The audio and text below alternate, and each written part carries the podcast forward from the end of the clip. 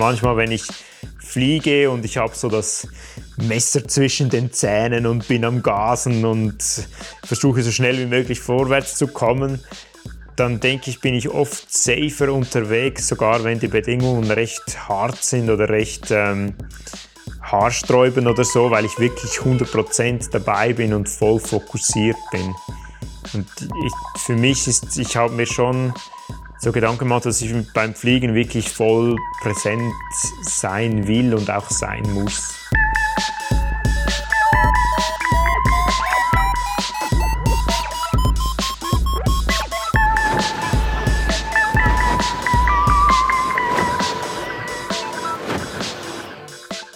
Potsglitz, der Lugleits Podcast. Geschichten aus dem Kosmos des Gleitschirmfliegens. Heute mit Sebastian Benz und Lucian Haas am Mikrofon.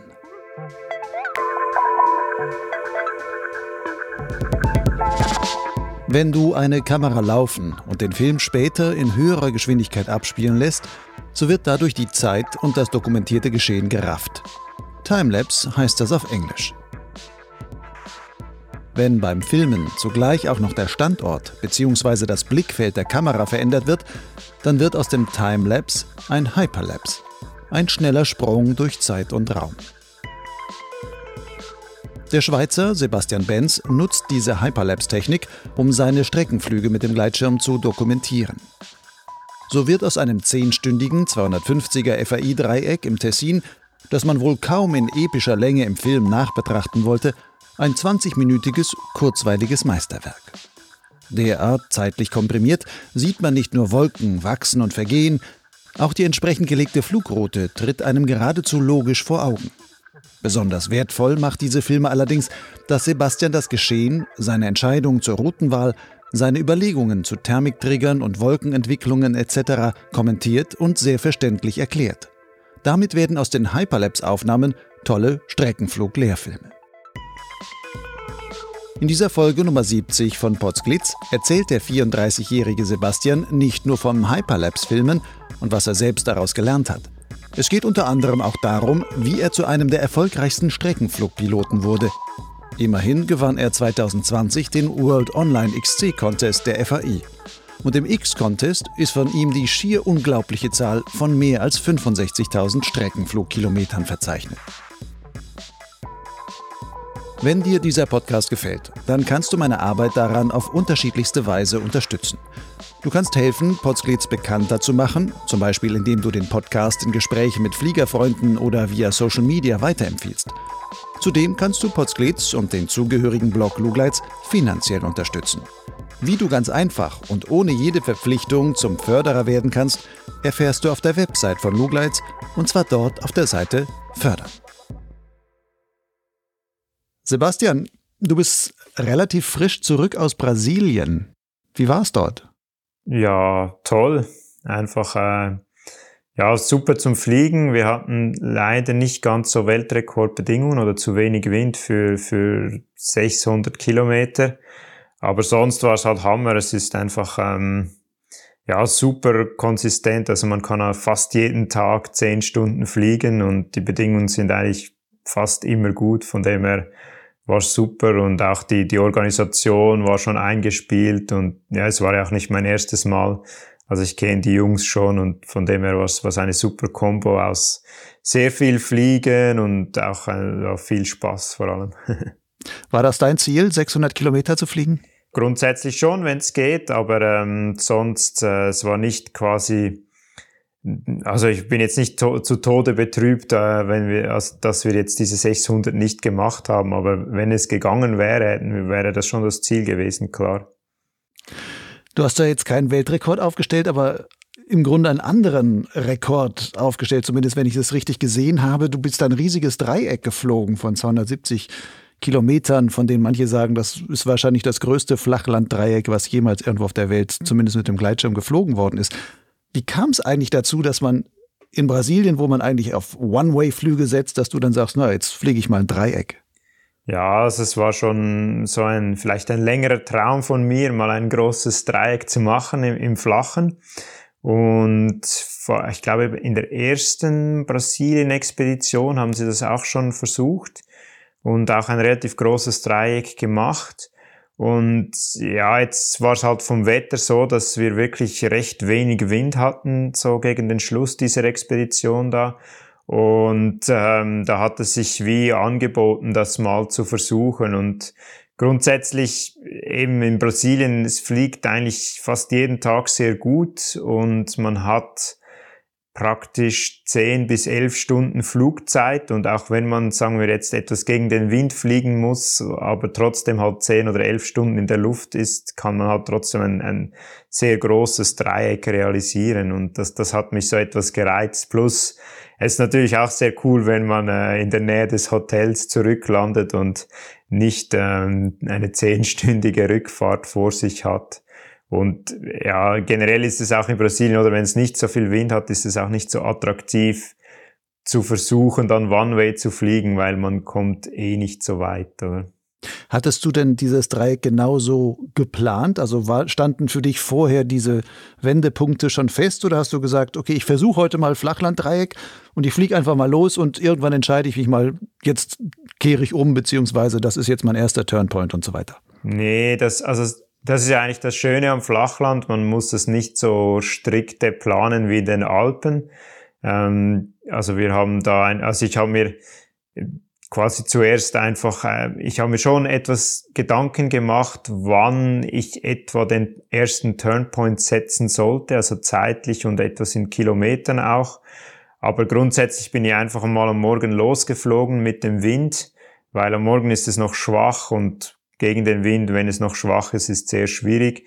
Also zuerst mal mit dem Wind und dann war schon das Ziel, so etwa 100 Kilometer zu machen, dass es insgesamt etwa 300 Kilometer geben würde. Und ich habe dann so etwas in Funktion der Zeit, der Kilometer und auch des Windes habe ich dann irgendwann den ersten Turnpoint gesetzt.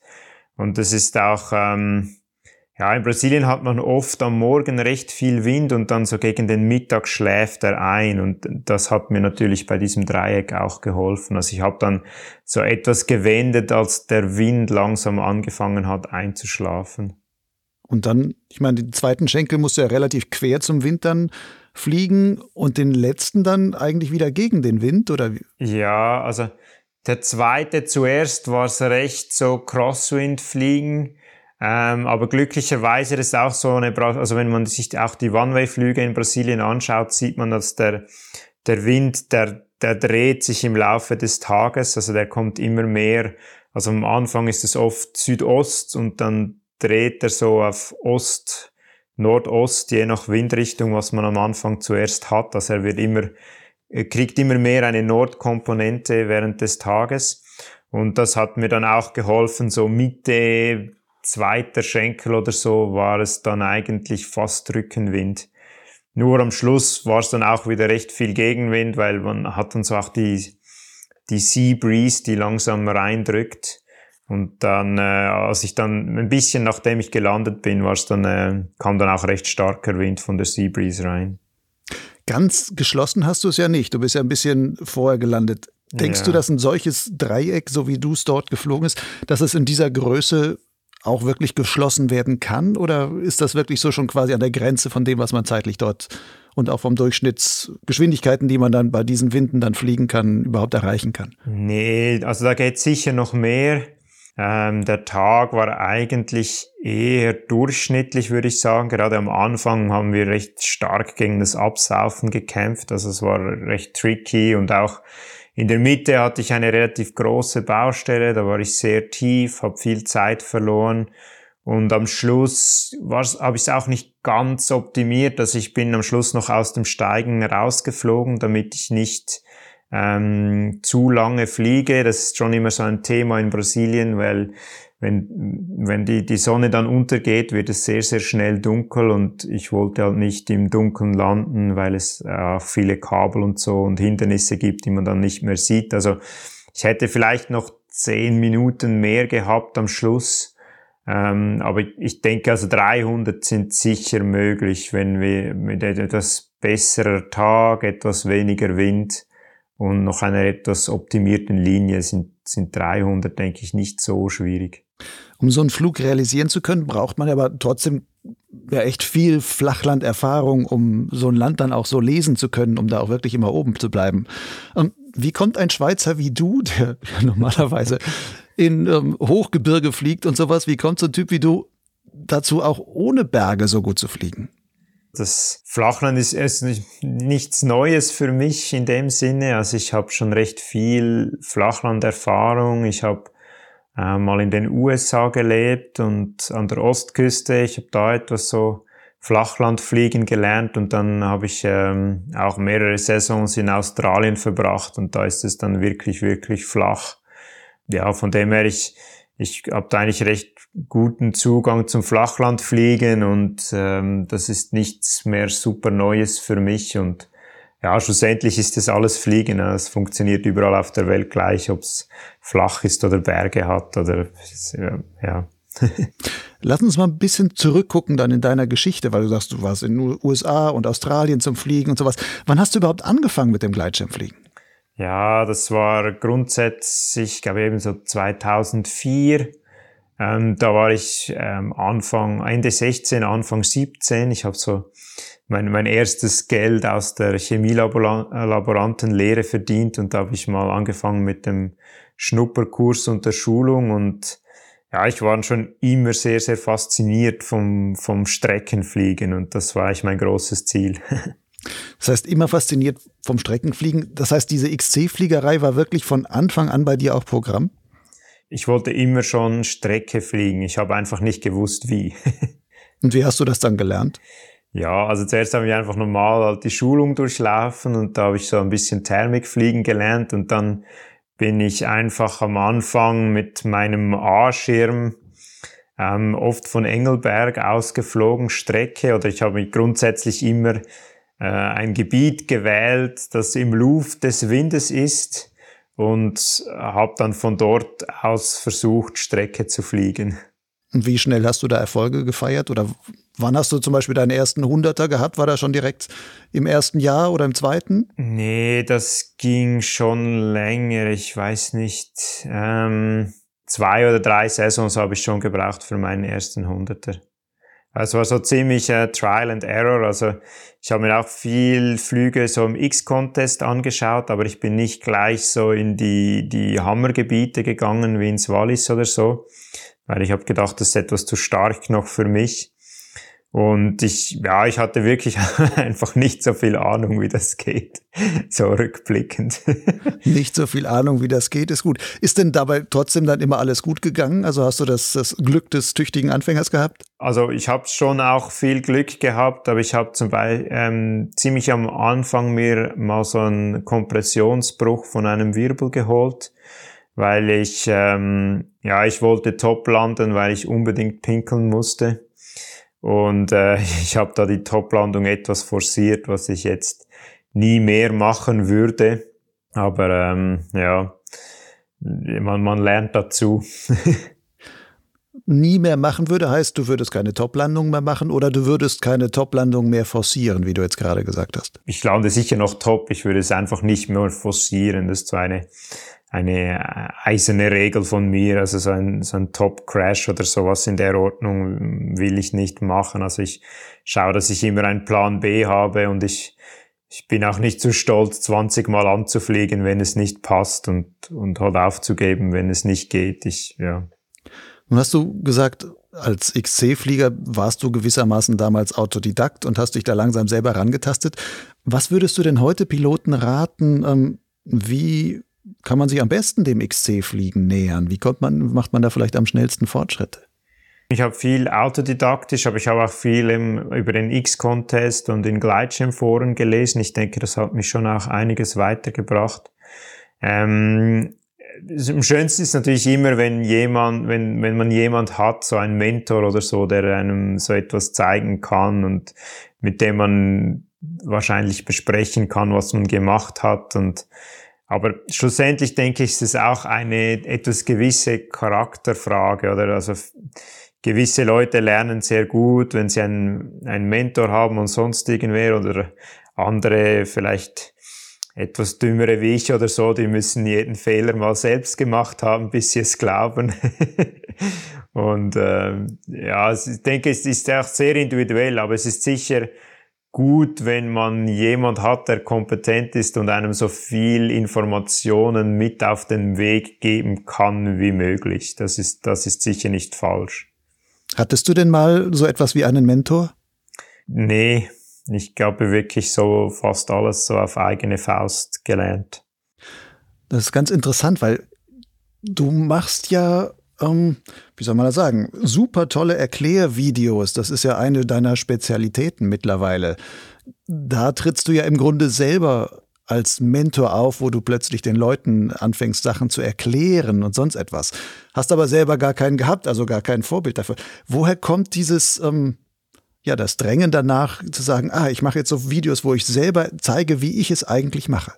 Ein Teil ist schon auch, wenn ich so zurückdenke, oder? Also ich, ich bin froh, ich habe es äh, überlebt ohne bleibende Schäden und so. Und, ähm, aber ich denke schon quasi die, ja, die, die Stufe quasi vom Gleitschirmschein oder vom Brevet ähm, zum kompetenten, sicheren XC-Piloten, das ist schon eine, eine, eine da, da, da gibt es ein Riesenloch dazwischen, oder? Also ich denke, das, das ist unglaublich viel, was man lernen kann dazwischen. Und ich denke, ich habe inzwischen auch ein recht großes Wissen und einen immensen Erfahrungsschatz aufgebaut. Und irgendwie, ja, macht es mich schon auch glücklich, das etwas zu teilen. Und ich möchte anderen Piloten das auf den, auf den Weg geben oder, oder etwas mein Wissen teilen, um dieses Loch etwas zu stopfen und anderen vielleicht einige nicht so schöne Erfahrungen ersparen zu können. Du setzt ja bei den, deinen Videos eine ganz besondere Technik ein, sogenannte Hyperlapse-Videos. Erklär mal, was ist das eigentlich? also meistens mache ich zwischen 16 und 64 Mal beschleunigt. Und das Ganze ist. Beschleunigt heißt nicht jetzt den Gleitschirm beschleunigt, sondern das Video ist beschleunigt. Du genau, zeigst es ja. im Zeitraffer. Genau, es ist ein Zeitraffer, genau. Eben bis zu 64 Mal schneller, das ist also schon recht massiv schneller. Aber das braucht es auch, wenn man eben 10 Stunden fliegt. Ich meine, wenn ich da die ganzen 10 Stunden abspiele, dann schläft jedem das Gesicht ein. Es ist sowieso immer etwas das Schwierige bei Gleitschirmvideos, die, die quasi die Faszination gut zu transportieren, ohne dass es ähm, sehr lang und einschläfernd wirkt.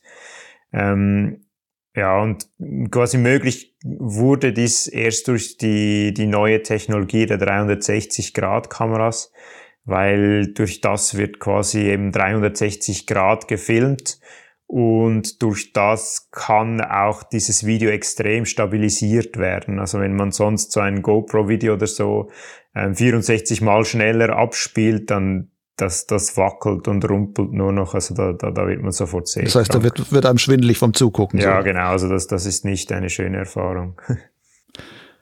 Wenn man sich jetzt diese Videos anguckt, also ich finde selber immer, ich habe gestern Abend noch ein paar Stunden sogar fast damit verbracht. ähm, ich finde das immer wieder faszinierend, wenn man sich das anguckt, weil man auf diesen Videos gerade weil es so schnell läuft, so viel mehr sieht, als wenn es langsam läuft, weil viele der Veränderungen, die in der Luft passieren, mit Wolken und sonst was, werden eigentlich erst wirklich verstehbar oder sichtbar, wenn man es so schnell sieht. Und auch deine, beispielsweise deine Linienwahl, wenn du da irgendwelche ähm, Grate entlang fliegst, wird viel leichter verständlich, wenn man das so schnell sieht, weil man damit einmal sieht, ah ja, genau, da ist er sofort da und man kann es nachvollziehen und schläft, es ist nicht einschläfern zwischendurch, wo man dann gedacht hat, wo war der eigentlich losgeflogen? Das hat man ja gerade ein paar Sekunden vorher noch gerade gesehen. Von daher ist allein dieses Beschleunigen ist ja schon, schon ein ungeheures Lehrstück auf gewisse Weise. Was ich mich dabei gefragt habe, wie viel von dem, was du auch als Erfahrungsschatz jetzt mittlerweile aufgebaut hast und sowas, wie viel basiert auch darauf, dass du im Grunde deine Flüge selber auch immer in diesem Hyperlapse-Geschichten nochmal nachgeschaut hast und dann wie viel hast du vielleicht manchmal erst im Nachhinein verstanden, wenn du deine eigenen Flüge so nochmal im Schnelldurchlauf angeguckt hast? Ja, also das ist, ist sicher ein guter Punkt. Also für mich ist es schon auch ein tolles Debriefing, das ist ganz klar. Ähm, also, ich meine, jetzt für, es ist schwierig zu sagen. Also während dem Flug, ähm, ja, ich meine, du musst dann ja trotzdem die, die, die Wolken auch lesen, quasi in Slow Motion. also, in, also nicht in Slow Motion, aber ja, noch, äh, im Vergleich zum Video in normaler Zeit. Und äh, da, da hilft sie natürlich nichts, aber es hat sicher auch eine Dimension hinzugefügt, dass ich jetzt diese Videos im, im Hyperlapse sehen kann. Und wie du gesagt hast, es ist schon sehr faszinierend, die Wolken vor allem da anzuschauen. Also das quasi, wenn es, eben wenn man das noch nie gesehen hat, ist es vielleicht schwierig zu erklären, aber es ist wirklich, man, man kann wirklich sehen, wo, also recht einfach, woher die Wolke kommt, wie sie aufbaut.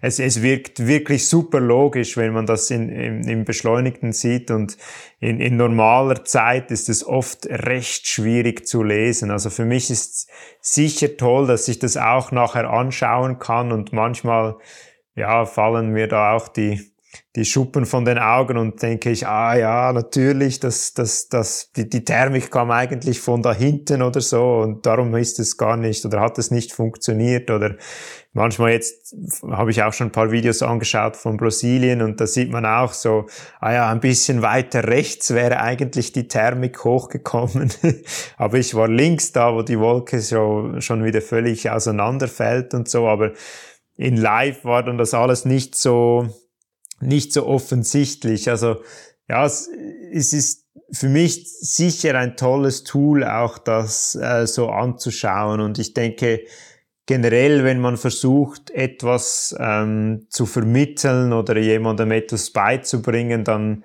lernt man ja auch immer selbst noch etwas. Das ist ja wie so eine, ja, in der Didaktik oder vom Können her immer noch eine weitere Stufe. Also wenn man es quasi selbst beherrscht, das ist eine Stufe.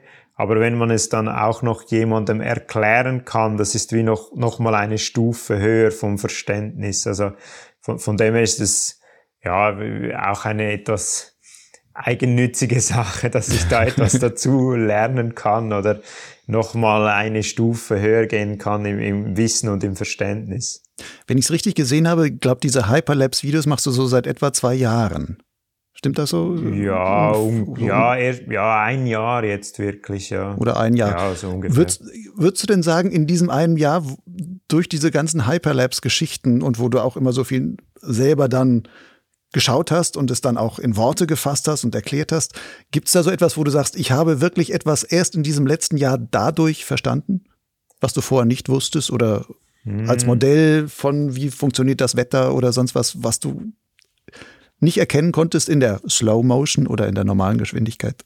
Grundsätzlich nicht so direkt, aber was mir schon vielleicht noch weiter bewusst worden ist, ähm, ist, dass es wirklich so darum geht, sehr präzise zu fliegen. Also es ist quasi, äh, es wurde mir wie mehr bewusst, dass halt die Thermik wirklich genau an einem Ort durchströmt und dann genau dorthin geht, wo die Wolke aufbaut. Und ich denke, ich habe jetzt, ich, ich lege schon mehr Fokus auf dieses extrem präzise Fliegen. Also ich versuche genau dort zu sein, wo man sein muss, mhm. wenn das, wenn das Sinn macht. Und ich denke, ich meine, das, das, das ist mir jetzt auch mehr aufgefallen, wenn man gute oder sehr erfahrene Piloten beobachten, die sind genau da, wo man sein muss. Und so weniger erfahrene Piloten, die, die dümpeln dann irgendwo ein bisschen rum. Und dann, dann fällt es mir jetzt auch viel mehr auf. Also ich sehe gleich so, ah, der ist erfahren oder er ist weniger erfahren vom, vom Ziel, wo er hinfliegt, genau. Mhm. Das heißt einfach, du guckst, wo fliegt der andere am anderen gegenüberliegenden Hang hin oder Genau, dümpelt ja. er sofort vorne in der schwachen Thermik, wo du eigentlich sagst, nein, die eigentliche, die steht dann doch 300 Meter dahinter. Das hätte man doch eigentlich sehen können, wenn man sich das schneller vorstellen kann oder sonst irgendwas. Genau, genau, ja. Und du fliegst dann einfach die 300 Meter weiter, weil du weißt, der eigentliche Bart muss dahinter sein. Genau, ja, genau. Und das, das macht halt extrem viel aus, oder, oder das, also man kann einerseits beim Drehen, aber andererseits oft wirklich schnell fliegen kann man ja, wenn man auch eine Ridge hat oder so, die trägt und da spielt es dann extrem eine Rolle, wenn man wirklich in diesem Hangsteigen drin ist und all diese Punkte quasi abfliegt, wo es wirklich rauf geht, dann kann man da schon unglaublich viel gewinnen. Bei deinen Videos die sind ja jetzt nicht nur so toll, weil sie diese Bilder haben, vom Schnelldurchlauf, wo man das, das alles so schön vor Augen geführt bekommt, sondern du erklärst ja auch die ganze Zeit mhm. dabei. Das ist so wie so ein Live-Kommentar, wo du dann diesen, ähm, also auf kurze Zeit reduzierten Flug dann entsprechend noch live sagst, was du da eigentlich gemacht hast oder welche Entscheidung dahinter war. Und auch allein davon kann man ja unheimlich viel lernen. Was ich mich frage, diese Erklärung, die du dort gibst, sitzt, hast du die vor alle geskriptet? Also hast du ein Manuskript, was du im Grunde dann abliest? Oder guckst du dir den Film in dem Moment an und erzählst wirklich das wie so ein Live-Kommentator, der ja. statt Fußballspiel jetzt halt einen ähm, Gleitschirmflug im Schnelldurchgang kommentiert? Ja, also ich, ich skripte das sicher nicht äh, so im Detail durch oder so. Also ich schaue mir also ich exportiere mal, also reframe das Ganze mal und exportiere dann mal dies, das Video und ich schaue es mir an und natürlich habe ich den Flug auch schon mal erlebt, dass ich weiß vielleicht, wo waren kritische Punkte, wo war es tricky. Vielleicht sehe ich dann auch noch im Video ein, zwei eben so Aha-Momente oder so etwas von den Wolken her oder etwas Spezielleres, das mir noch nicht aufgefallen ist. Und dann habe ich so ungefähr etwa eine Idee, auf was ich eingehen will und dann spreche ich das mehr oder weniger live ähm, dann zu, was ich lasse das Video laufen und ich spreche es dann live zum Video. Gibt es irgendwie eins von diesen mittlerweile, ich glaube, über 20 Videos, die du da schon hochgeladen hast, gibt es da irgendeins, wo du sagst, da bin ich besonders stolz drauf? Oder das ist etwas, wo du sagst, das ist wirklich so besonders, weil da ein Effekt zu sehen ist, den man vielleicht so in anderen Videos nie vorgeführt bekommt? Also mir persönlich gefällt das ähm, so ein Tessin-Video von 200, das war glaube ich 260 irgendwas äh, FAI-Dreieck von, von, von dieser Saison. Und da habe ich eigentlich so ziemlich den ganzen Flug als, als Hyperlapse. Und das ist schon, ja, das sind ja auch drei Teile, glaube ich, ne? Also das, das insgesamt. Nee, äh, nee, ich glaube, das war nur ein Teil. Also ich habe verschiedene aus dem Tessin. Okay. Und, aber der letzte, das war quasi ein Einteiler. Und zwar schon speziell, weil es sehr starken Nordwind hatte. Und so mit den Wolken ist es schon recht lehrreich, was man alles sehen kann in, die, in diesem Video. Also es ist schon recht faszinierend für mich. Bekommst du viel Feedback auf diese Videos? Ja, schon, schon. Also es hat äh, extrem viele Leute schauen sich das an und ich kriege auch sehr oft ähm, sehr positives Feedback, was mir natürlich ungemein freut und auch motiviert, vielleicht eben noch weitere Videos zu machen, weil es ist, ja, ich, ich mache es sehr gerne, aber es ist auch unglaublich äh, aufwendig. also ich sage immer so, es dauert mindestens, äh, äh, mindestens so lang, wie ich geflogen bin, wenn ich schnell bin und, und sonst kann es auch doppelt so lange dauern. okay, das heißt, du fliegst zehn Stunden aber so ein Filmschnitt und mit allem, ganze Produktion kann dann auch 20 Stunden dann dauern. Ja, genau, ja. Wie machst du das eigentlich? Ich meine, du hast jetzt, wenn du sagst, ich filme 10 Stunden FAI-Dreieck im Tessin geflogen. Mhm. Guckst du dir wirklich diese 10 Stunden dann nochmal durch oder formatierst du das direkt so, dass du es selber als Hyperlapse dir anschauen kannst und sagst, ich mache es eh nur, nur in diesem Schnelldurchgang? Oder wie, wie funktioniert das? Nee, also ich, ich lade mir das Ganze mal ähm, auf den PC und dann ähm, eben bei einer 360-Grad-Kamera muss man ja auswählen, wo, also wo, wohin man schaut, weil eben man hat 360 Grad zur, zur Auswahl. Und dann, also mache ich so jetzt eben für dieses Hyperlapse mache ich so ein, ein grobes Reframing nennt sich das, wo man auswählt, in welche Richtung man schaut. Und dann wähle ich schon mal diese Richtung aus und ich, ich springe dann quasi, also ich klicke einfach, eben mit so einer Gleitphase fliege ich ja immer in die gleiche Richtung. Dann, dann wähle ich so ein Frame am Anfang und vielleicht noch am Ende der Gleitphase oder so, wenn ich die Richtung etwas ändere. Also ich, ich stelle da quasi die grobe Richtung ein und ich schaue mir das auch nicht alles ganz an, teilweise auch schon beschleunigt, schaue ich es mir an, aber der Computer kann nicht ganz in Echtzeit das schon so rendern mit 64 mal schneller. Und ich, ich klicke da einfach so durch und dann exportiere ich mal alles. Und je nachdem mache ich dann noch eine Korrektur, wenn ich irgendwie einen groben Schnitzer gemacht habe oder so. Aber dann füge ich es mal zusammen und dann schaue ich es mir gleich mal in, in schneller an, das Ganze. Und dann sprichst du auch quasi deinen Kommentar dann darüber und dann ja, also, ist es fast fertig? Ja, also zuerst mache ich dann ähm, die, die ganzen Schnittstücke, die, die, die kommen aus der 360 Grad Software, dann setze ich die in DaVinci Resolve zusammen. Und so für die, die neueren Videos habe ich teilweise auch noch so Landschaftsmarker reingemacht. Das ist auch noch relativ aufwendig. Es geht auch so mit ähm, Tracking von den Orten und so. Das mache ich auch in DaVinci Resolve. Und dann schneide ich eigentlich das Video fix und fertig, also dass es wirklich stimmt. Und dann erst spreche ich das, das, das Audio drauf. Weil es ist, oder es, wenn es noch nicht ganz fertig ist und du tunst noch irgendwas von der Länge, dann passt es wieder nicht vom Audio und das ist das manchmal recht tricky. Mhm. Was hast du für eine 360-Grad-Kamera? Ich habe die Insta 360 One R. Die hat ja eigentlich äh, jetzt nicht so den größten Akku, um zu sagen, ich kann da zehn Stunden mit aufnehmen. Wie machst du das? Ja, ich habe die angeschlossen an einer großen Powerbank. Also ich fliege sowieso mit einer großen Powerbank.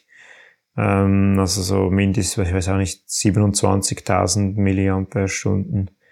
Und äh, da habe ich eigentlich die Kamera immer angesteckt.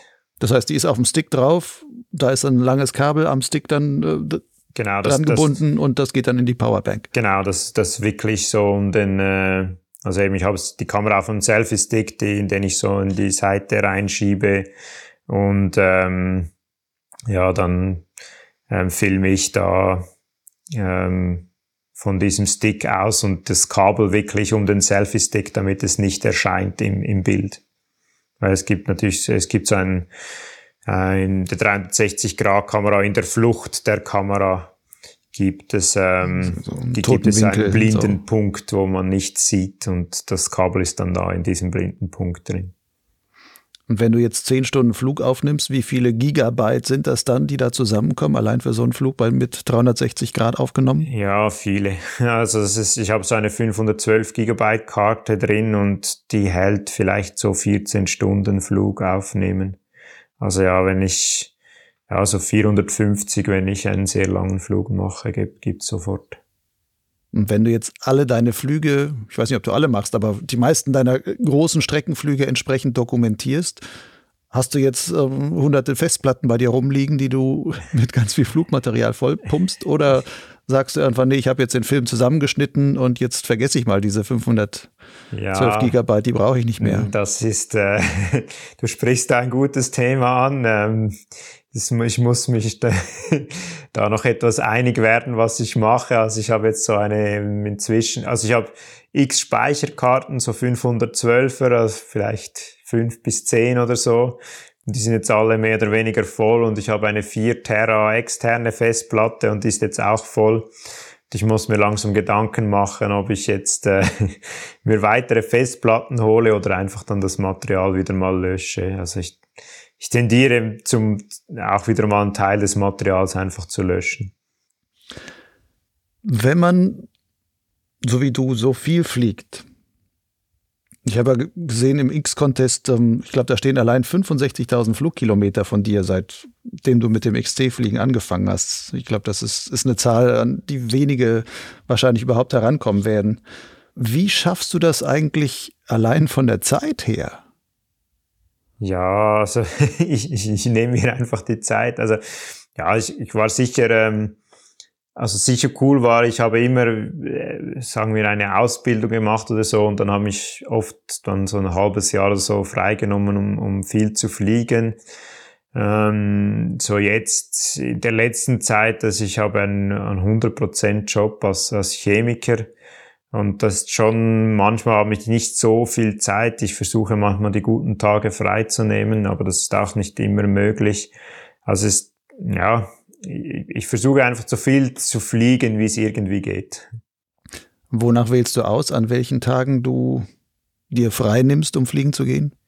Ja, also schon. Ich, ich will einfach, dass es ein, ein eher gutes Streckenpotenzial hat, wenn ich extra frei nehme und ja, irgendein Gebiet oder so oder ein Flug, den ich schon im Kopf habe, den, den, der mich reizt, äh, möglich wäre und dann, dann, dann nehme ich frei. Was macht für dich einen guten Streckenflugtag aus? Ja, sicher, dass man den, den ganzen Tag in der Luft bleiben kann. Also das ist, das ist wichtig. In den Alpen sicher auch, dass man nicht allzu viel Wind hat, außer, außer One-Way. Ähm, ja, so und, und äh, irgendein Gebiet, wo ich schon eine coole Idee habe für einen Flug, das, das ist sicher auch noch wichtig. Das heißt, du planst auch alle Flüge, die du machst, planst du minutiös vor, weil du sagst, ich habe schon eine Flugidee. Hast du dann auch schon quasi die Wendepunkte immer gesetzt? Und nee, also ich, ich halte es da wie, wie etwas mit dem Sprechen der Videos. Also ich, ich, ich schaue mir natürlich schon ganz klar sehr detailliert äh, das Wetter an und ich, ich habe so vielleicht so ein paar Traumrouten und so im Kopf, die, die ich mir anschaue. Aber ich halte es dann doch auch so ein bisschen Freestyle, das Ganze. Also ich, ich, ich, ich schaue mir gewisse Dinge an, aber dann in der Luft entscheide ich dann auch wieder um oder so, oder wenn es nicht geht oder nicht gut ausschaut und, und bin da etwas flexibel. Also ich plane jetzt nicht alles minutiös ins Detail, ich schaue mir mehr so ähm, grundsätzlich an, was ist möglich, wo sind vielleicht Schlüsselstellen, was muss gegeben sein, damit es möglich ist. Aber ähm, sonst äh, schaue ich mir das, das nicht eben bis ins letzte Detail an, weil ich denke, das hilft auch nicht allzu viel, weil jeder Tag ist wieder etwas anders und man kann nicht alles planen. Aber hast du sowas wie quasi ein Set im Kopf oder auf der Festplatte abgespeicherter Flugideen, wo du sagst, sobald ich sehe, dass dafür die Wetterlage passt, dann würde ich das aus dem Hut zaubern, beziehungsweise ähm, auf mein ähm, ja, Fluginstrument dann ziehen, um zu sagen, da kann ich jetzt entsprechend nachfliegen? Ja, das sicher, ja. Also so Grundideen habe ich schon von, von gewissen Flügen, die ich, also Gewisse sind natürlich so Standardflüge, so wie die, die, die großen Dreiecke, die schon gemacht wurde, aber auch so kreativere Dreiecke habe ich schon viele, die, die ich so etwas zum Träumen in meinem Kopf habe und manchmal ähm, visualisiere ich das auch etwas. Also wenn ich zum Beispiel zum Joggen gehe oder so, dann denke ich gerne daran, wie so ein idealer Flugtag ausschauen könnte oder was will ich für Bedingungen und dann gehe ich wie so träume ich so, oder Tag träume ich den Flug etwas vor mich hin, also wie das so dann wäre und wo ich aufdrehen kann und wo ich ins Lee komme und äh, einfach so, ich, ich träume dann so, dass, dass den Flug so etwas vor mich hin und wie es dann wäre, wenn ich, wenn ich das machen könnte. Das machst du beim Joggen? Genau, ja, so oft, ja.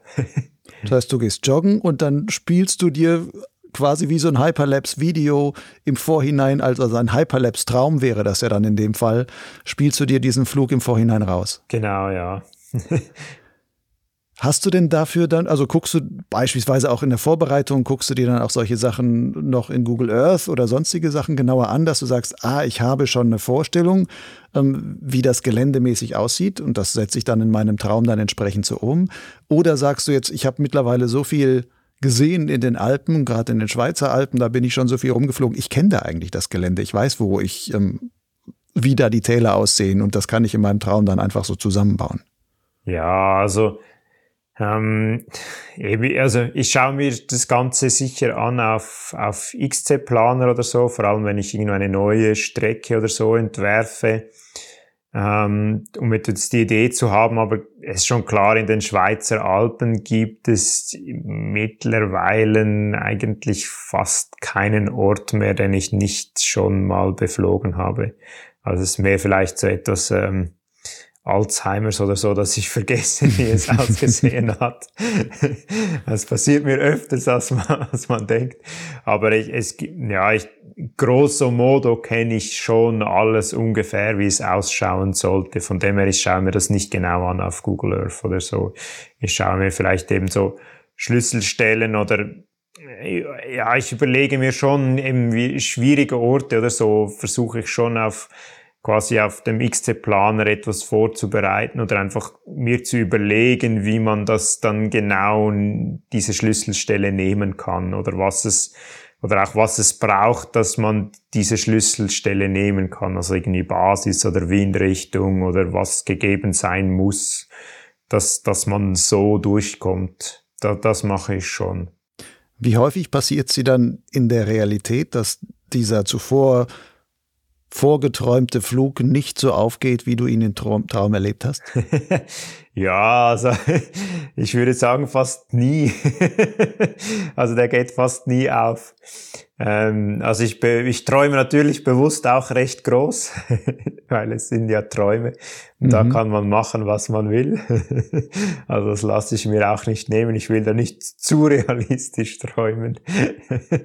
Aber ja, manchmal geht es auch dann wirklich sehr, sehr gut und geht auch besser als der Traum. Also ich denke, eben so zum Beispiel diesen Sommer, ich habe geträumt von diesem ähm, Dreieck von Bruni von Engelberg, weil das, das war so sehr nahe an meinem Herzen, kann man sagen, weil ich da quasi gelernt habe, Strecken, also die Strecken zu fliegen.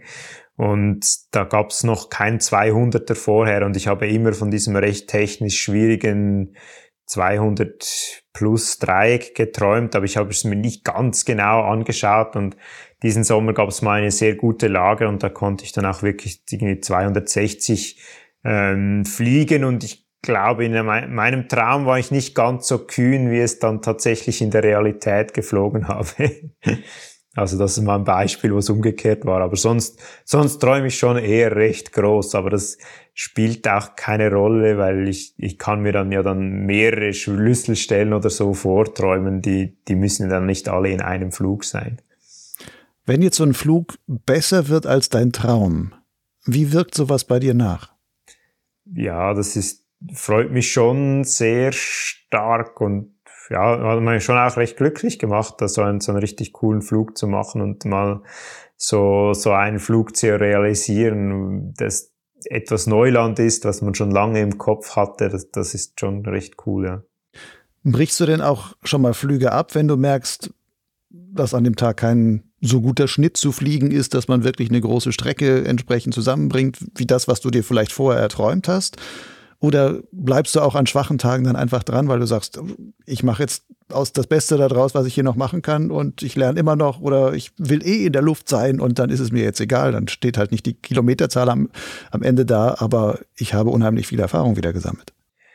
Ähm, ich, ich breche eigentlich nie ab für, für ähm, ich eben grundsätzlich es klingt jetzt etwas so harsch, aber die Kilometer sind mir eigentlich fast egal. Also natürlich freue ich mich, wenn es viele Kilometer sind und so und es ist auch motivierend, sich so ein Ziel zu setzen von einem großen Dreieck, aber schlussendlich fliege ich einfach, einfach auch unglaublich gerne und das, das ist eigentlich das große Ding, das mich motiviert, ist äh, wirklich in der Luft zu sein und von dem her, ja, also ich breche ein, ich breche nie ab, wenn ich jetzt den Schnitt nicht habe oder so. Ich, ich redimensioniere dann manchmal halt den Flug oder überlege mir etwas anders oder so.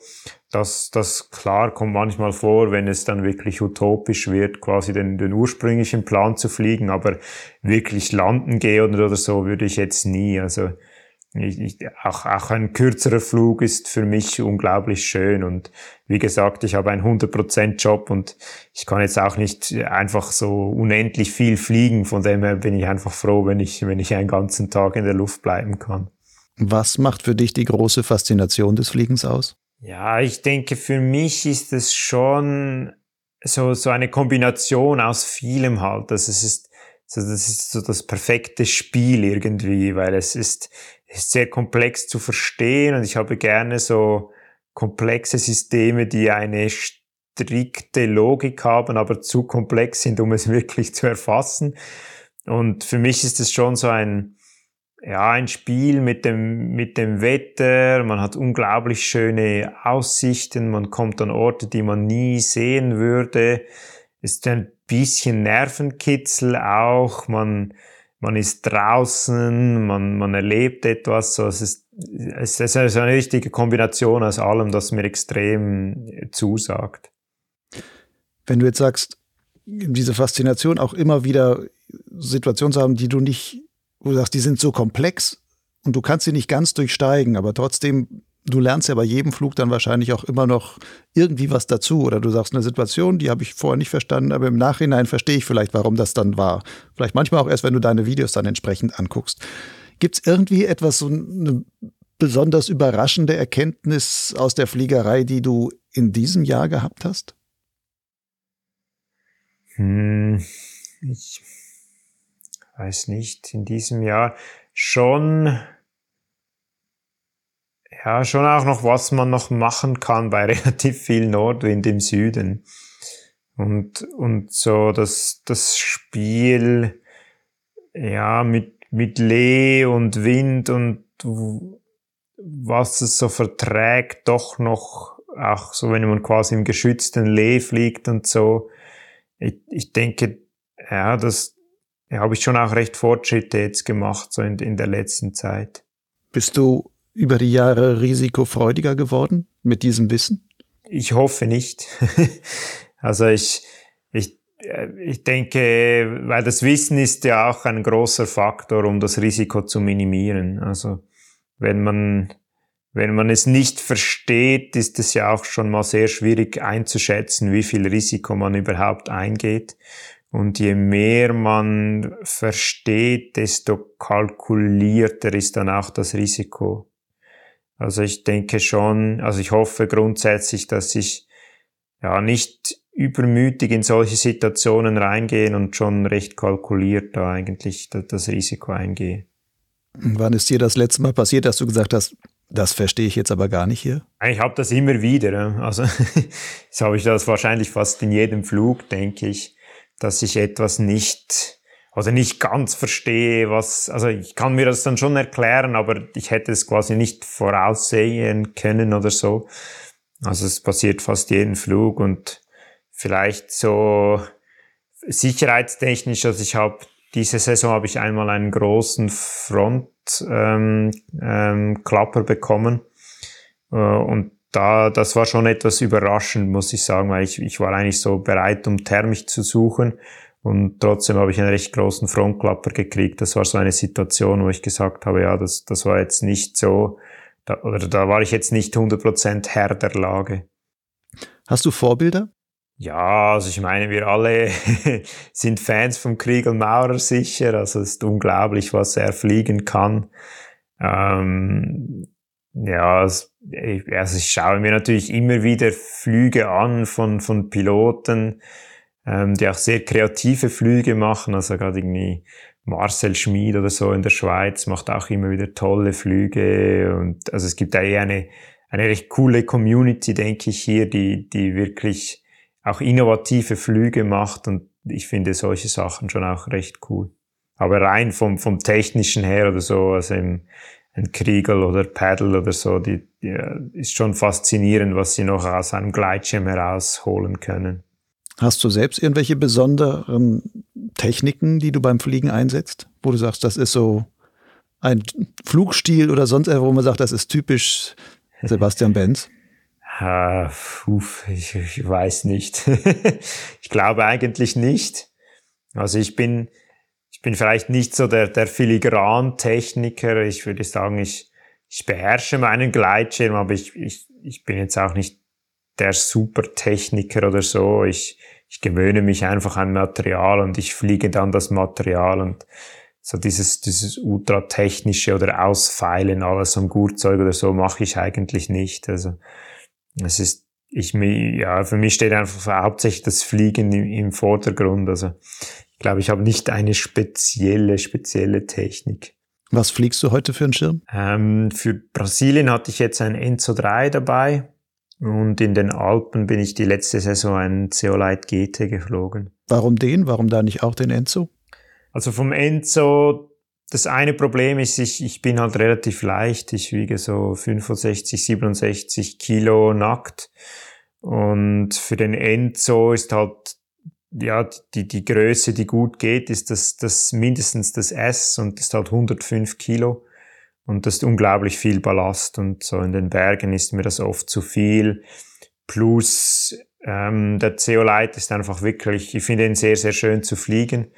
Und ähm, der geht bis 85 und den kann ich fliegen mit dem schweren Gurtzeug, was halt etwas äh, widersprüchlich ist, ein Leichtschirm mit X-Rated 7, aber ähm, äh, den, den kann ich dann genauso Oberkante ohne Ballast fliegen und das, das schätze ich halt schon noch auch. Und plus, ich denke, in den Bergen, ja, kommt es nicht so auf das letzte Quäntchen Leistung des Schirmes an. Also wenn, wenn du dich dann quasi getraust, vielleicht mit etwas einem tiefer klassifizierten Schirm, den dann dafür die ganze Zeit zu gasen, dann, dann gewinnst du fast mehr, als wenn du mit dem höheren klassifizierten Schirm und etwas mehr zurückhaltend unterwegs bist. Es gibt ja einige Beispiele wirklich von Piloten, die auch mit einem B-Schirm im Grunde die Strecken fliegen, die auch andere Leute mit einem Enzo fliegen. Also nur von der Strecke her gesehen und teilweise sogar vom Tempo her fast mithalten. Wo man immer nur sieht, bei bestimmten langen Gleitpassagen und schnellen Gleitpassagen, da hängt halt ein Enzo jeden B-Schirm natürlich immer noch ab. Ja. Wäre das für dich interessant zu sagen, ähm, auch als Herausforderung zu sagen, ich verzichte mal auf meinen Zweiliner und versuche solche Strecken mal mit einem niedriger klassifizierten Schirm zu fliegen? Also auch vielleicht als, als Lehrbeispiel für solche Videos, wo man sagen kann, Leute, ich habe das jetzt, also ihr wollt lernen und ich fliege euch das jetzt nicht mit einem Zweiliner vor, wo ihr sagt, kann ich eh nicht erreichen, so, so toll gleitet mein Schirm nicht, sondern ich mache das mal mit einem B-Schirm? Ja, lieber nicht. also, Warum nicht? Ja, ich, ich glaube, ich hätte Angst. Ähm, Angst? Ja, weil also, ich habe mir jetzt schon recht an das Zweiliner-Fliegen gewöhnt und ich finde es schon, ja, es, gerade so mit CO-Leiter, so ist es einfach unglaublich entspannt. Also ich denke, ich hätte jetzt unter einem Dreiliner B-Schirm viel mehr Angst als unter dem CO-Light, weil er so weniger Feedback gibt und auch viel schwieriger zu steuern ist im Gas als ein Zweiliner. Also das ist schon unglaublich cool, dass man den, den Pitch direkt beeinflussen kann über diese B-Steuerung. Also das, das ist schon, ich denke auch ein, ein Riesenplus an Sicherheit, weil der Schirm bleibt voll manövrierfähig, auch im Gas. Also ja, ich bin, ich bin mal wieder tiefere Schirme geflogen, aber das ist schon, ja, ist recht gewöhnungsbedürftig. Ich meine, ich könnte mich sicher daran gewöhnen, das wäre kein Problem, aber ich, grundsätzlich fliege ich lieber mit dem Zweiliner. Hast du mit dem Zweiliner auch manchmal Angst? Ja, also klar, man kann im, ich sage jetzt mal, mit jedem Schirm in eine Scheißsituation kommen, die, die, die ähm, zumindest äh, äußerste Konzentration erfordert. Wann hattest du das letzte Mal Angst beim Fliegen? Eben oft habe ich vielleicht nicht Angst im, im Moment oder vielleicht etwas später, aber eben sicher dieser Flonklapper oder so, der hat mir dann schon etwas zu kauen gegeben später. Merkst du das auch im Flug? Also du sagst jetzt später, war das später im Flug oder nach dem Flug? Oder bist du im Flug einfach, okay, dann steckst du das weg und sagst jetzt weiter im Gas, weiter ähm, Kilometer kloppeln? Oder ist man dann so vorsichtig, dass du sagst, nee, irgendwie macht das Fliegen heute dann gar keinen Spaß mehr? Ich merke es sicher auch schon im Flug. Da stecke ich es vielleicht eher weg, aber vielleicht nachher beschäftigt es einem auch noch für so in den nächsten Flügen oder so. Das habe ich schon auch oft. Mhm. Ich habe noch eine technische Frage also zur Flugtechnik. Das ist mir gestern bei dem Anschauen von deinen Videos aufgefallen. Mhm. Man sieht da ja auch immer sehr schön, wie du kurbelst. Da guckt nämlich die Kamera immer in eine Richtung. Man sieht dich da immer so wie so ein Wirbelwind dann immer so durch, durchs Bild huschen. Und mir ist aufgefallen, nicht bei allen, aber bei doch immer wieder einigen Thermiken änderst du irgendwann mal die Drehrichtung. Ja. Warum? Ja, ja. also ich, ich, ich kurble schon recht eng und irgendwann, ähm, wenn man recht eng kurbelt, so am CO-Leiter, so wird der Bremsdruck auch recht hart. Und gerade wenn ich dann wirklich ein, eine, eine lange Thermik ausdrehe, ist es einfach auch so um etwas der Ermüdung vorzubeugen, dass ich die Drehrichtung ändere. Und oft mache ich das, wenn ich so ein bisschen aus der Thermik rausgefallen bin und sich sowieso anbietet, die die, die Richtung zu ändern. Das dann sagst du, oh, ich habe noch 300 Meter zur Wolke, die nächsten 300 Meter kurbel ich dann halt links rum, wenn ich es vorher rechts rum hatte. Genau, ja. Also ich, ich, ich muss sagen, ich drehe lieber links, aber ich zwinge mich auch immer wieder etwas rechts zu drehen, weil ja, gerade auf so langen Flügen merke ich schon, dass ja, man verspannt sich halt viel eher oder man wird viel eher müde, wenn man immer auf die gleiche Seite dreht. Machst du spezielles Training fürs Streckenfliegen? Also körperliches Training? Du hast vorhin Joggen erwähnt, aber sonstiges irgendwie auch Schulter, Gürtel oder sonstiges? Nee, ich, also wirklich spezifisch mache ich nichts, aber ich, bleib, ich, ich versuche schon sehr fit zu bleiben. Also ich denke, das hilft auch. Also ich, ich klettere halt einfach gerne noch und ich mache sonst auch noch etwas Krafttraining und versuche auch eben joggen oder im Winter Ski, also Skitouren zu machen. Also einfach, auch weil ich es sehr gerne mache. Aber ich denke, es hilft, mir persönlich hilft es schon auch, fit zu sein, um dann wirklich lange zu fliegen. Wenn du so gut fliegst und auch sonst fit bist und gerne dann auf die Berge läufst, wäre auch sowas wie eine X-Alps mal was für dich? Ja, ich denke nicht. es ist, ähm, ich habe mir schon auch so ein bisschen überlegt, es wäre sicher auch eine, eine coole Combo. Aber ich bin, also ich muss sagen, vom physischen her bin ich nicht so robust. Ich, ähm, ja, also das, das, das eine Knie und, und der Fuß hatte ich auch schon eine Operation. Ähm, also so für Tage wirklich lange laufen wäre, glaube ich, nicht schlussendlich für mich. Und ich bin, ja, ich, was ich auch von mir kenne, wenn ich so übermüdet bin, verliere ich irgendwann die Motivation. Und ja, ich denke schlussendlich, das X-Alps ist schon sehr extrem und da muss man schon einen, ja, muss man schon auch einen speziellen Charakter haben, um das wirklich äh, so durchzuziehen oder so zu wollen. Also ich fliege grundsätzlich zum Genuss und es muss mir Spaß machen und ich denke, das ist für mich auch sehr, sehr wichtig, dass ich wirklich dieses Gefühl habe, ich will fliegen. Und wenn ich die, das nicht habe, dann, dann gehe ich auch nicht fliegen. Also das, das ist mhm. für mich ganz, ganz wichtig. Wie häufig passiert es dir gerade auch bei so langen Flügen, wenn du da zehn Stunden über Brasilien dahin bretterst und sowas, dass du auch Momente hast, wo du sagst, das ist jetzt kein Genuss mehr und warum nicht? Hm, ich, ich genieße es eigentlich wirklich fast immer. also es ist mehr, wenn ich vielleicht, wenn ich so Situationen habe, wo, wo ich vielleicht keinen Plan mehr habe oder so, dann, dann genieße ich es vielleicht nicht mehr so. Also wenn ich jetzt irgendwie, ich weiß auch nicht, den, einen Plan hatte, eine FAI zu machen, jetzt in Brasilien oder so, aber dann merke ich, uh, der Wind ist zu stark und dann muss ich doch wieder abbrechen und dann fliege ich in die andere Richtung weiter, aber dann schattet es irgendwie ab und alles wird dann so mühsam, dann dann bin ich, habe ich vielleicht so ein bisschen den Biss verloren manchmal. Aber eigentlich sonst fliege ich immer sehr gerne, ja, egal in welchen Umständen.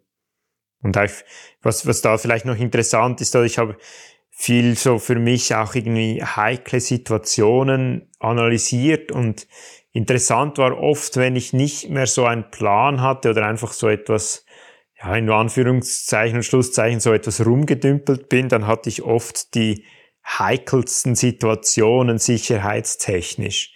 Und, und dann, da waren aber nicht unbedingt die, die schlimmsten Bedingungen. Oft waren da eigentlich relativ easy Bedingungen. Und manchmal, wenn ich fliege und ich habe so das Messer zwischen den Zähnen und bin am Gasen und versuche so schnell wie möglich vorwärts zu kommen, dann denke ich, bin ich oft safer unterwegs, sogar wenn die Bedingungen recht hart sind oder recht ähm, haarsträubend oder so, weil ich wirklich 100% dabei bin und voll fokussiert bin. Und ich, für mich ist, ich habe mir schon so Gedanken gemacht, dass ich beim Fliegen wirklich voll präsent sein will und auch sein muss. Ist das dann, wenn du sagst, dieses Messer zwischen den Zähnen, aber dieses sehr präsente Sein, ist das dann auch so ein, so ein Flow-Erlebnis, was du dann manchmal hast? Ja, sicher, sicher. Also man ist dann wirklich voll im Element und wirklich drin und das gibt dann automatisch so einen, so einen Flow, ja, auf jeden Fall. Ist dir da auch schon passiert, dass du im Grunde geflogen bist und dann irgendwann so wie, wie aufgewacht bist, um zu sagen, oh, was habe ich jetzt eigentlich die letzte Stunde genau gemacht? Ich habe es alles aus dem Bauch heraus oder aus was heraus perfekt gemacht, aber wo du sagst, nun, da war ich jetzt so in dem Moment, dass ich gar nicht gemerkt habe, dass die Zeit vergangen ist.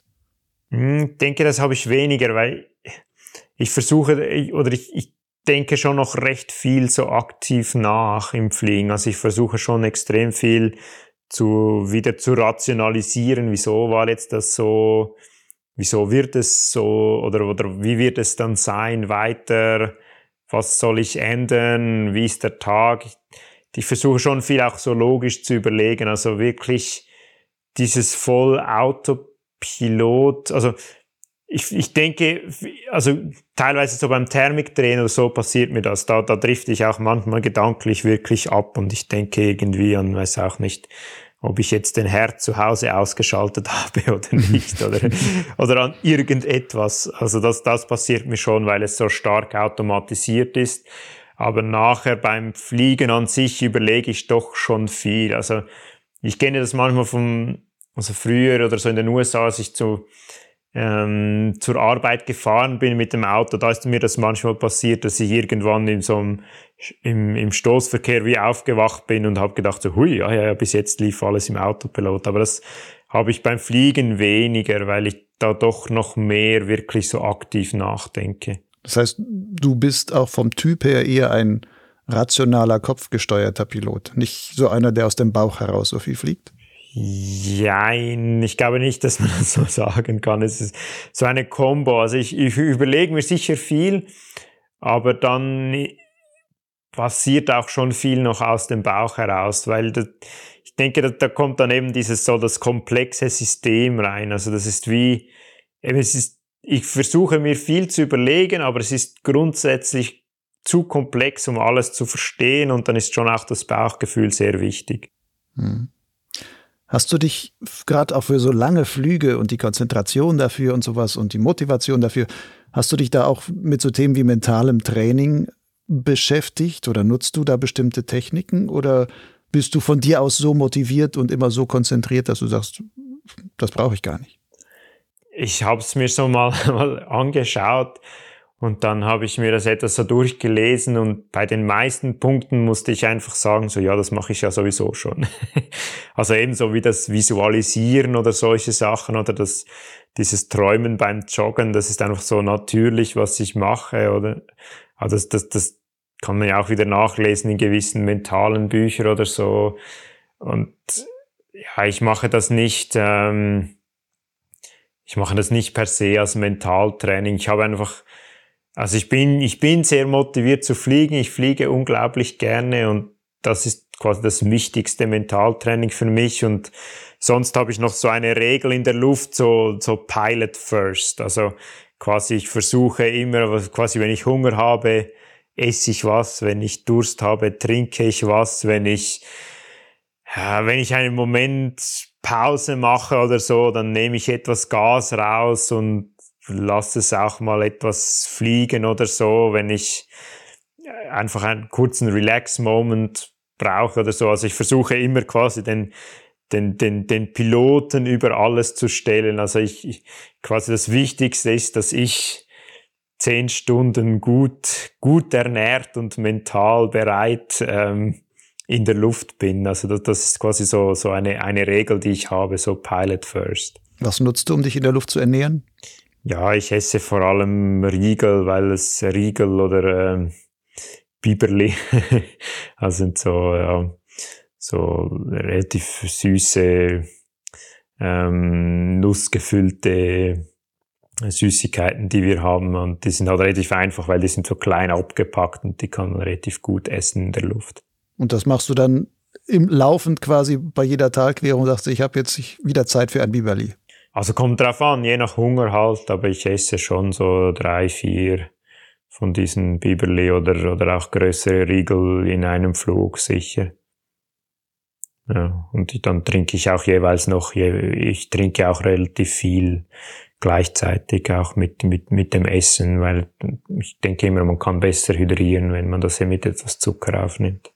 Wenn du jetzt mal so zurückblickst auf all die Flüge, die du in deiner Karriere jetzt schon gemacht hast, welche stechen denn da am meisten heraus und warum? Puh, ja, das ist eine schwierige Frage. Ich muss zugeben, ich habe auch schon extrem viele Flüge vergessen. also manchmal mache ich so Recherche auf dem X-Contest und ich, ich schaue mir Du guckst mal, was du überhaupt schon geflogen bist. Und ja, denkst, ach, da war ich auch nee, schon. Nee, nee, es läuft dann meistens anders. Ich, ich schaue so gewisse Regionen an und ich schaue so, ja, das wäre interessant, wer da schon mal durchgeflogen ist oder so.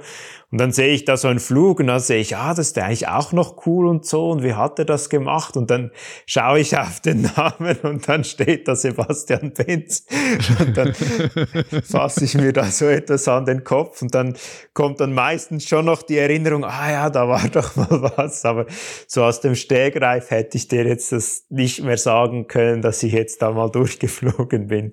Also ich habe viele Flüge so, so auch schon wieder etwas vergessen, aber es sind ja, es sind sicher Flüge, also ich habe schon unglaublich viele schöne Flüge erlebt. Also das ist sicher, ist vielleicht eher daraus, dass das einfach fast jeder Flug wirklich äh, toll ist. Es ist sicher Flüge, die, ja, ich, ich genieße es auch immer unglaublich, wenn ich irgendetwas Neuland erkunden kann. Also einen großen, schönen Flug, der der eine neue, schwierige Strecke bearbeitet oder so, oder auch mit Kumpeln zusammen, das, das sind schon auch sehr spezielle Erlebnisse. Du sprichst jetzt immer, sagst immer, großer Flug und die weite Strecke und das Neuland und sowas. Das heißt aber, Fliegen ist für dich schon immer noch, auch nach so vielen Jahren, XC-Fliegen. Das ist das, was dich fasziniert. Ja, ja, also ich lebe schon für das XC-Fliegen, ganz klar. Also ich genieße auch, äh, ich ich mache auch viele Hike and Flies, wo ich einfach schnell hochlaufe und runterfliegen. Das, das, das genieße ich schon, aber so für mich, das, das, das Nonplusultra ist sicher äh, XC-Fliegen, ganz, ganz klar, ja. Wenn du dir selber begegnen könntest, in du noch ganz junge Jahre und du jetzt, ja, also du könntest, würdest dem älteren Sebastian Benz in deiner Jugend hättest du oder in deinen Fliegerjugend hättest du schon begegnen können. Was hättest du gerne als junger Sebastian Benz von dem alten, also alt, du bist jetzt 34, ähm, von dem alten 34-jährigen Sebastian Benz, aber schon mit viel, viel, viel Flugerfahrung, was hättest du da gerne von dem für einen Tipp gehabt? Uff, ja, ich weiß nicht. Ich hätte am liebsten sein Hirn abstrahiert. abstrahiert? Ja, was meinst sein, du damit? Seine Erfahrung rausgesogen. so einfach einen Tipp ist ja, vielleicht, dass, dass sie einfach äh, vielleicht noch mehr auf Sicherheit achten sollte, gerade am Anfang. Ist das ein Tipp, den du allgemein geben würdest, wenn du so heutige Flugschüler auch siehst, dass du sagst, ey, manche Leute pushen einfach zu sehr am Anfang?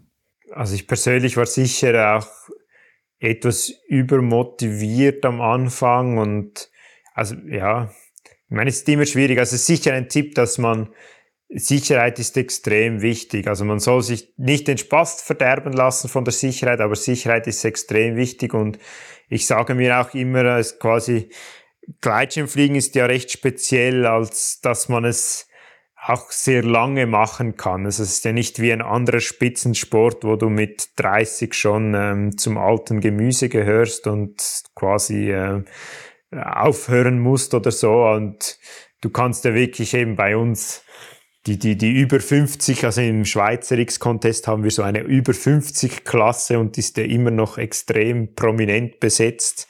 Und die machen auch wirklich noch tolle Flüge. Und ich sage mir immer eben, das ist ein Sport, den man unglaublich lange machen kann, solange man gesund bleibt. Und da ist es für mich schon eben wichtig, dass man äh, einfach sicher unterwegs ist. Und dann kann man ja auch immer wieder einen nächsten Flug machen. Also wenn man dann irgendwie mal landen gehen muss oder es geht halt nicht auf oder eben man kann das Top Landing nicht machen oder was auch immer, dann ist ja nicht so tragisch. Man kann immer noch einen nächsten Flug machen und es wird noch viele nächste Flüge geben. Jetzt hast du mit deinen 34 Jahren schon unheimlich viel auch aus der Luft gesehen, auch weltweit. Du warst Australien, äh, bis mal im Himalaya geflogen, warst in den USA, Brasilien und so weiter. Ähm, wenn du jetzt sagst, naja, ich habe aber eigentlich als Fliegerkarriere vielleicht noch wirklich viele, viele Jahre vor mir, macht dir das manchmal Angst, dass du sagst, hm, vielleicht wird es, könnte es mir irgendwann langweilig werden? Eigentlich nicht, nee. ich meine, wenn es mir langweilig werden würde, dann würde ich mir halt etwas anderes suchen. Aber ich denke, Also gerade momentan ist mir das Fliegen noch nie langweilig geworden. Was würdest du fliegend noch gerne erreichen? Ich würde sicher, also ich habe hier halt noch ein paar so Traumprojekte von, von großen FAI-Dreiecke. Ich bin äh, letztens umgezogen in, in, ins Wallis. Und ja, ich glaube, da gibt es noch einige spannende Sachen, die ich, die ich gerne angehen möchte. Was ich auch immer sehr toll finde, ist eine neue, eben eine neue Region befliegen, so als, auch als Abenteuer oder als Reise, weil es, ähm, es öffnet einem immer unglaublich viele Türen, wenn man so daher geflogen kommt und man kann ein Land oder eine neue Region ganz anders erleben, wenn man mit dem Gleitschirm unterwegs ist. Also ich sichere neue Sachen sehen, aber auch noch eine, ein paar coole Routen zu fliegen. Und ich denke, da, da gibt es noch vieles. Wenn du jetzt gesagt bekommen würdest, pass mal auf, da kommt jetzt nochmal ganz heftig Corona oder sonst was, wir werden ganz gar nicht mehr reisen oder fliegen dürfen, aber es bildet, bietet sich jetzt gerade noch ein Fenster, wo es überall irgendwo gut zu fliegen ginge. Du hättest noch einen Flug frei. Wo würdest du diesen Flug gerne hinsetzen wollen? Hm, ich glaube, gerade so spontan würde ich wahrscheinlich in den Himalaya gehen. Weil Warum? Ist, ja, weil es ist schon recht speziell, in diesem wirklich hochalpinen Gelände zu fliegen. Und es ist einfach unglaublich schön, in diesen, diesen großen Bergen unterwegs zu sein. Hast du vor, dort nochmal hinzufliegen in der nächsten Zeit? Ja, ich, also ich habe es jetzt noch nicht fix im Plan oder im Kalender, aber ich würde schon gerne nochmal dorthin gehen, ja. Das Einzige, was mich manchmal so etwas abschreckt, ist etwas die Sicherheit. Oder wenn, wenn man da quasi einen Zwischenfall hat, ist, schaut es schon eher Ärger aus. Wäre das in Brasilien nicht auch ein Problem? Ja, weniger. Also, was ich, ich meine, grundsätzlich Brasilien hat relativ ein gutes Gesundheitssystem und es gibt auch Helikopter oder, also es ist zumindest recht besiedelt, oder? Also es, man wird auch selten wirklich alleine abstürzen, also irgendjemand sieht das oft.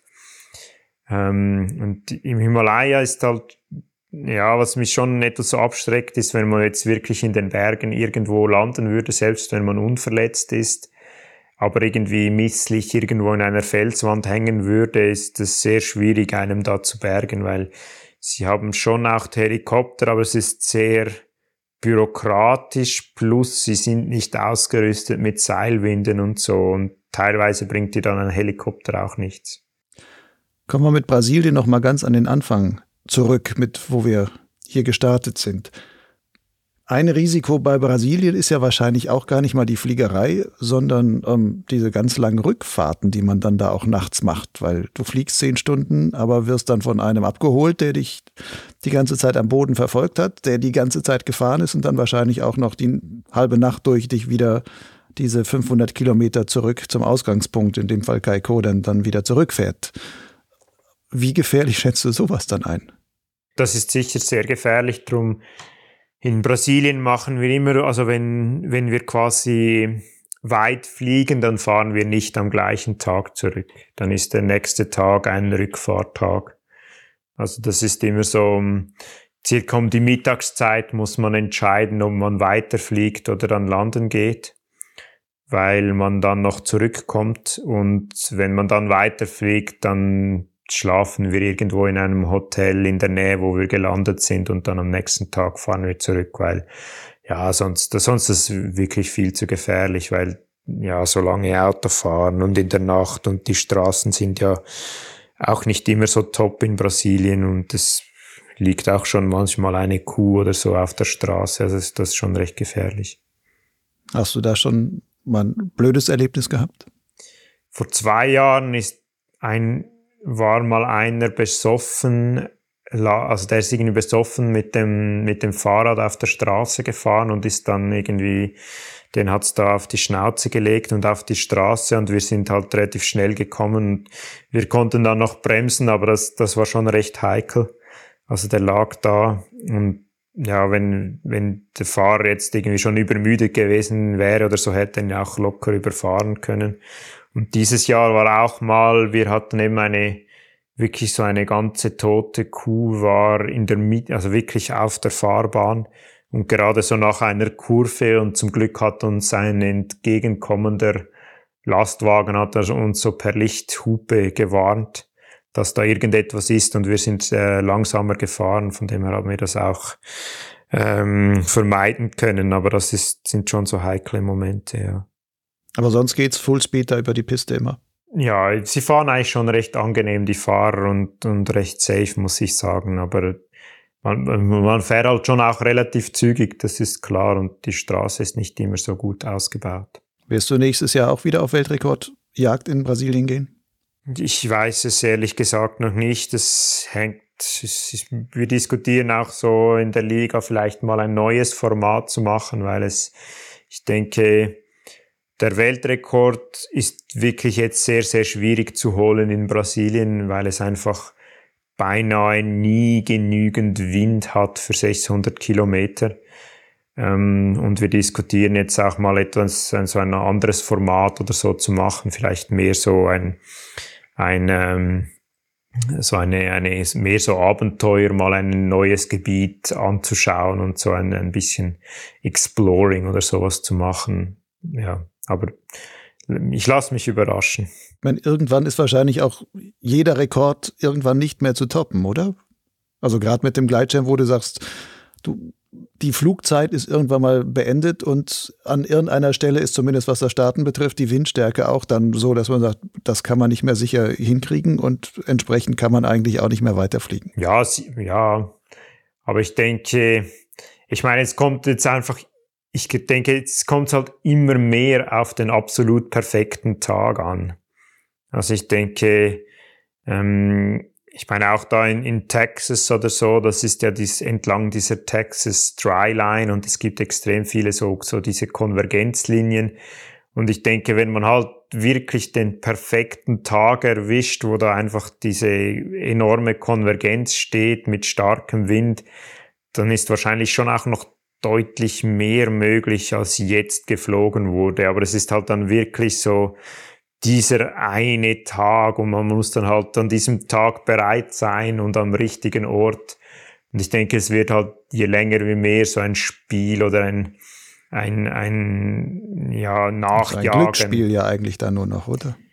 Ja, Glück ist auch viel Vorbereitung. Also ich denke, eben Sebastian, der da diesen äh, Flug in Texas gemacht hat, der hat da schon auch, der, also ich glaube, er ist da sogar extrem wissenschaftlich rangegangen. Also er hat sich da auch irgendwelche Papers angeschaut über diese Dryline und die Flüge und ich glaube, er hat schon quasi immer auf den Forecast geschaut, um, um, um wirklich den perfekten Tag auszuwählen. Jetzt erklär noch mal kurz, was Dryline ist, weil das wahrscheinlich einige Hörer nicht, nicht verstehen können. Ja, also ich bin ja vielleicht nicht der Beste, das zu, zu erklären, aber so die Dryline, also grundsätzlich ist es ähm, ein Zusammenprallen aus zwei Luftmassen. Und in Texas gibt es quasi rechts, also im, im Osten, diese feuchte Luftmasse aus dem Golf von Mexiko, weil das Wasser ist da sehr warm und so, oder da kommen ja auch alle Wirbelstürme her und so. Und dann gibt es diese feuchte Luftmasse und quasi von, von links, von, von, von Westen kommt die sehr trockene Luftmasse, die ja mehr da aus den, aus den Rocky Mountains kommt. Also die kontinentale Luftmasse, die dann daran hat. Genau, und diese beiden Luftmassen prallen dann quasi aufeinander und das, das nennt man also eine Dryline. Und die Dryline selber kann eine Konvergenz bilden, aber es gibt auch Konvergenzen links und rechts von dieser Dryline, die so ausgelöst werden durch diese, durch diese Dryline. Das ist zumindest so, aber es ist, ist ein recht komplexes Phänomen und spielt auch noch irgendwie gewisse Jetstreams und andere Phänomene rein, aber es, grundsätzlich sind es einfach, ist es ein, eine, so eine Luftmassengrenze. Und ich denke, es gibt einfach dann quasi so ein perfektes Band oder quasi mehr im Osten von, von, von dieser Dryline ist es viel zu feucht, es gibt Gewitter, Abschattungen, links ist es viel zu stabil, zu heiß, es gibt keine Cumuluswolken und quasi in der dieser Mixzone, wo sich etwas das Feuchte mit dem Trockenen mischt, gibt es A, Konvergenz und B, halt einfach wirklich diesen schönen Cumulushimmel, den man braucht für einen wichtig langen Flug.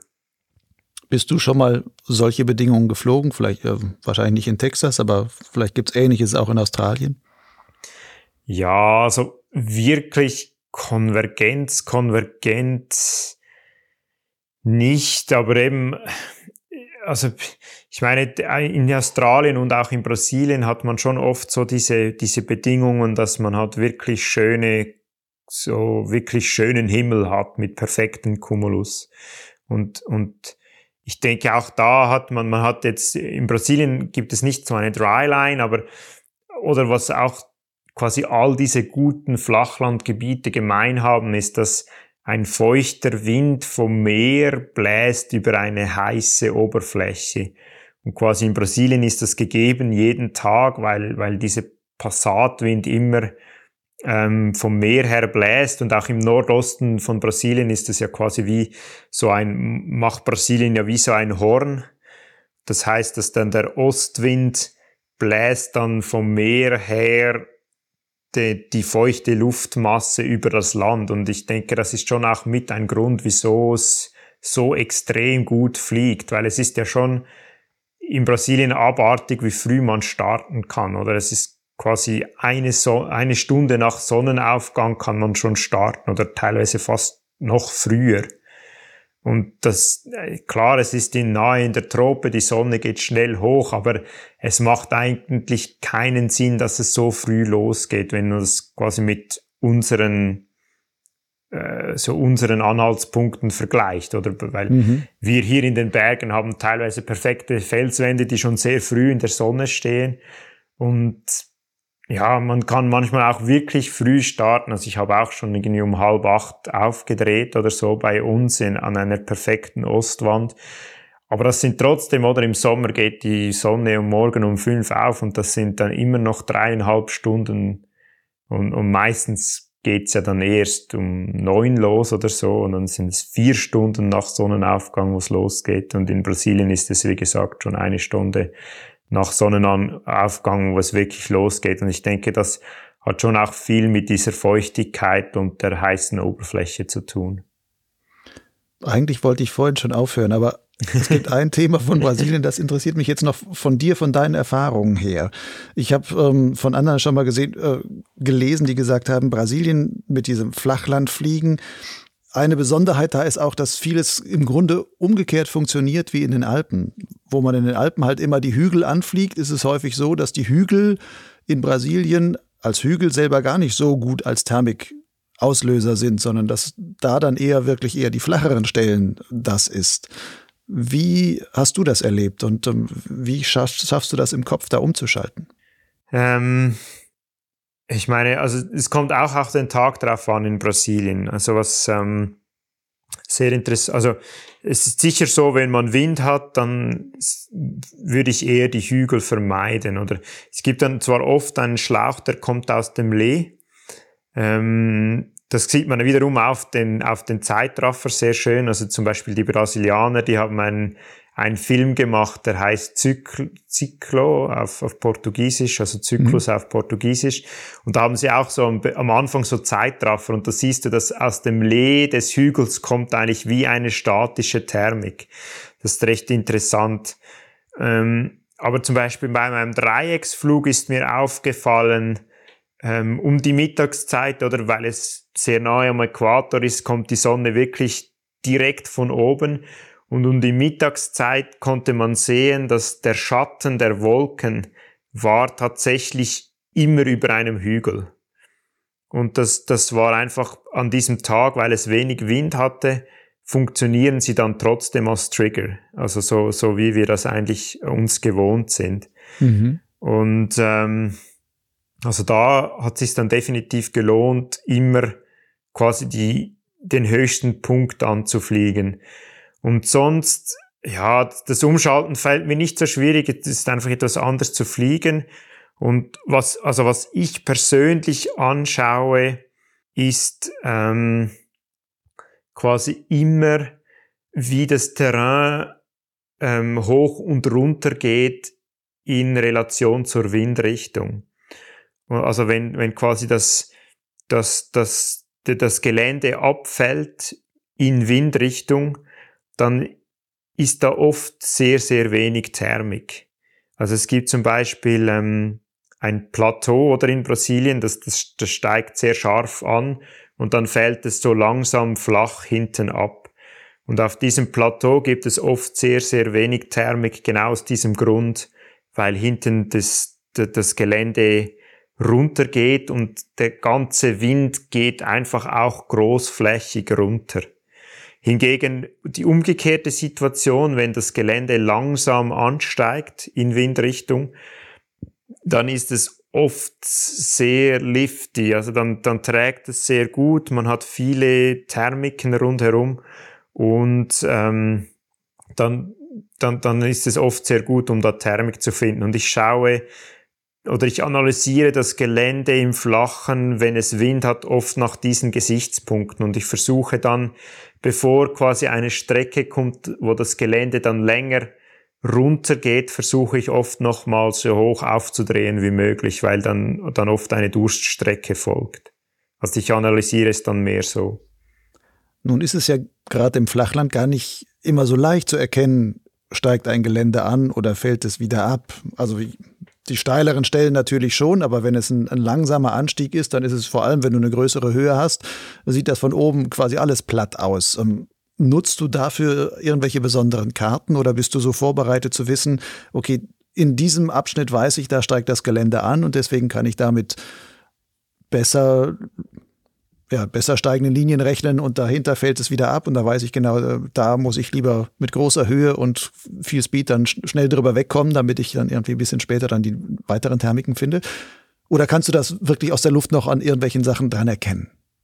Du hast recht, es ist oft schwierig, wirklich eben gerade so kleinere Unterschiede zu erkennen.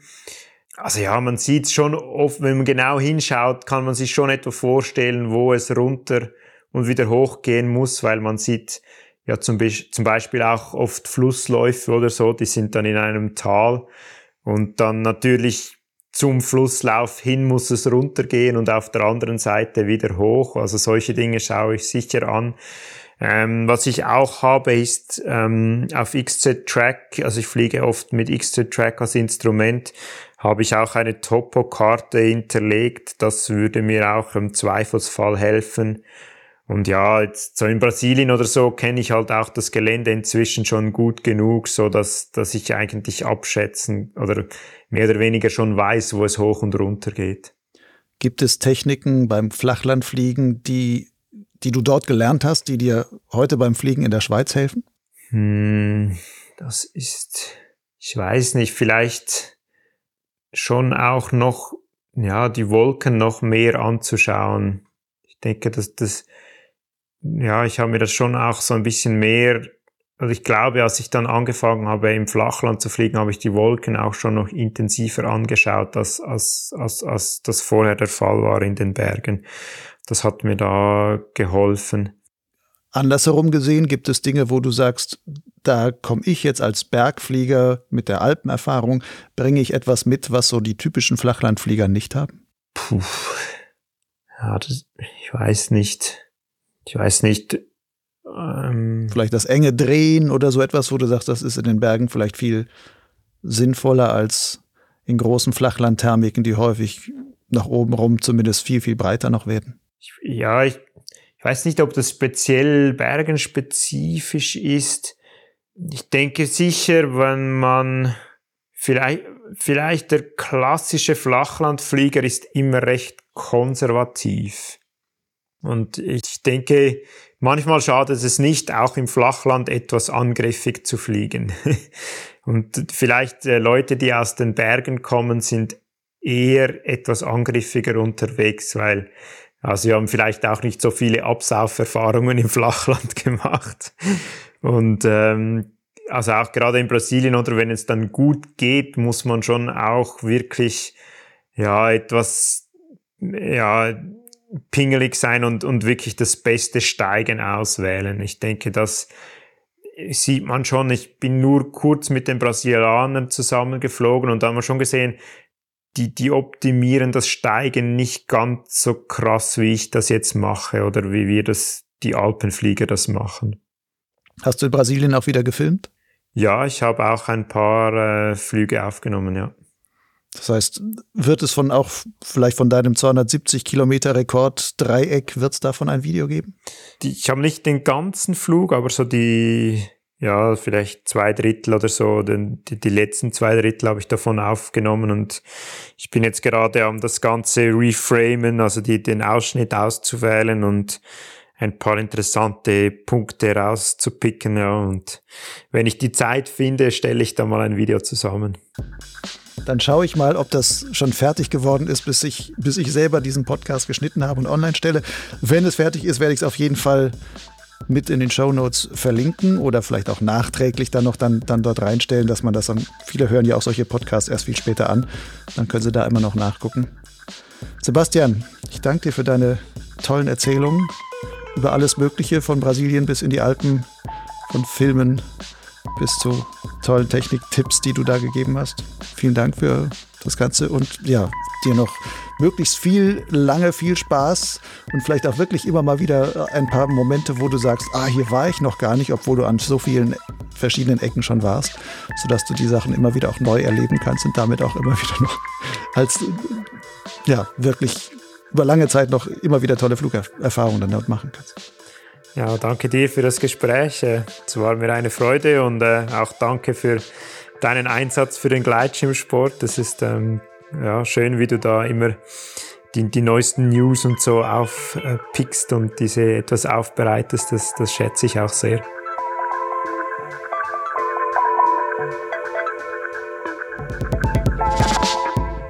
Das war die Folge Nummer 70 von Potsglitz mit Sebastian Benz im Gespräch mit Lucian Haas. In den Show Notes zu dieser Folge auf Lugleitz findest du noch eine Reihe von weiterführenden Links. Darunter natürlich zum YouTube-Kanal von Sebastian mit den absolut sehenswerten Hyperlapse-Videos. Den Gleitschirmblog Lugleitz findest du im Netz und zwar unter lugleitz.blogspot.com. Lugleitz schreibt sich L-U-G-L-I-D-Z. Wenn du dich als Hörer von Potsglitz und Leser von Lugleitz von mir gut informiert und auch gut unterhalten fühlst, dann gib doch etwas zurück, indem du meine Arbeit daran unterstützt als Förderer. Dein einmaliger oder auch wiederkehrender Förderbeitrag liegt ganz in deinem Ermessen. Anders gesagt, du darfst geben, so viel du willst. Wenn du dich nicht entscheiden kannst, welche Summe vielleicht angemessen wäre, dann kannst du dich gerne an folgenden wirklich unverbindlichen Vorschlag orientieren. Wie wäre es mit einem Euro pro Podcast-Folge und zwei Euro pro Lesemonat auf Lugleitz? Natürlich kannst du gerne erst ein paar Folgen hören und über Monate hinweg Lugleitz lesen und dann einen gesammelten Förderbeitrag leisten. Zahlungen sind ganz einfach per PayPal oder Banküberweisung möglich. Alle nötigen Daten findest du auf meinem Blog Lugleitz und zwar dort auf der Seite Fördern. Bis zum nächsten Mal. Ciao.